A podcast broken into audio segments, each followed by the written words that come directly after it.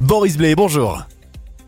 Bonjour Jules, bonjour à tous. À Ernée, la mairie rachète l'ancien garage pour en faire une recyclerie. Avant-première, demain à Laval, au Cinéville, en présence de Vincent Cassel. Et puis le stade Lavallois recevra Pau ce soir. Un Lavallois de 19 ans jugé en comparution immédiate hier au tribunal judiciaire de Laval pour des faits de violence sur sa mère et sa sœur.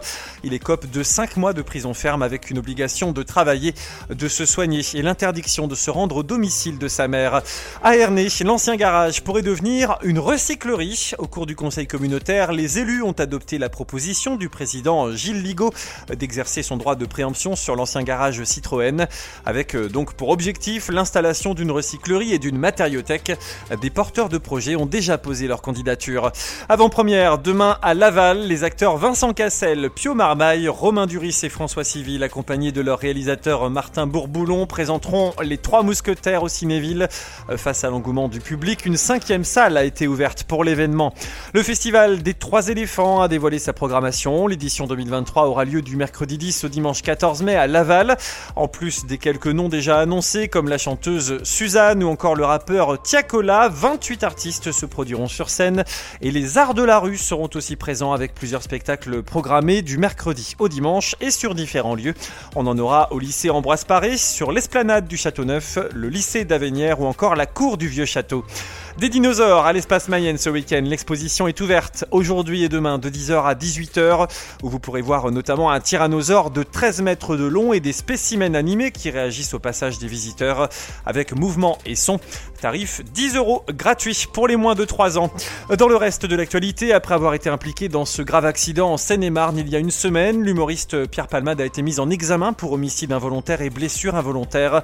Il a été placé hier sous contrôle judiciaire et assigné à résidence avec un bracelet électronique. Le foot, comme le stade Lavallois, Olivier Frappoli a évolué au fil des années, plutôt pragmatique, voire défensif à ses débuts. L'entraîneur lavallois opte de plus en plus pour l'attaque et ça se traduit souvent sur le terrain depuis quelques mois. Avant le match à Pau ce soir, il explique ce changement d'approche tactique au micro de Cyprien Legèche. Tu entraînes aussi avec ton passé de joueur ce que tu as été durant ta carrière. Donc moi j'étais un défenseur, euh, bon, rugueux et rigoureux. Et forcément, au début, tu as envie de transmettre ce que tu connais le mieux. Et puis, avec euh, l'expérience, avec ta formation, avec ton apprentissage, quand tu grandis, euh, soit tu peux rester dans le même schéma, soit tu as un peu plus de curiosité, euh, tu évolues sur des choses qui te plaisent.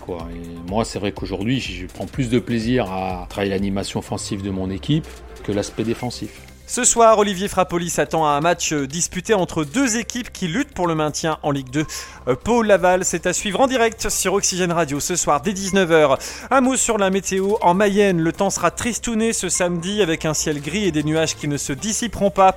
9 euh, degrés ce matin, 14 cet après-midi pour les maxis. Demain, des pluies éparses, puis quelques éclaircies annoncées dans l'après-midi. Et 13 degrés pour les températures au meilleur de la journée dimanche. Le retour du plein soleil, c'est pour lundi.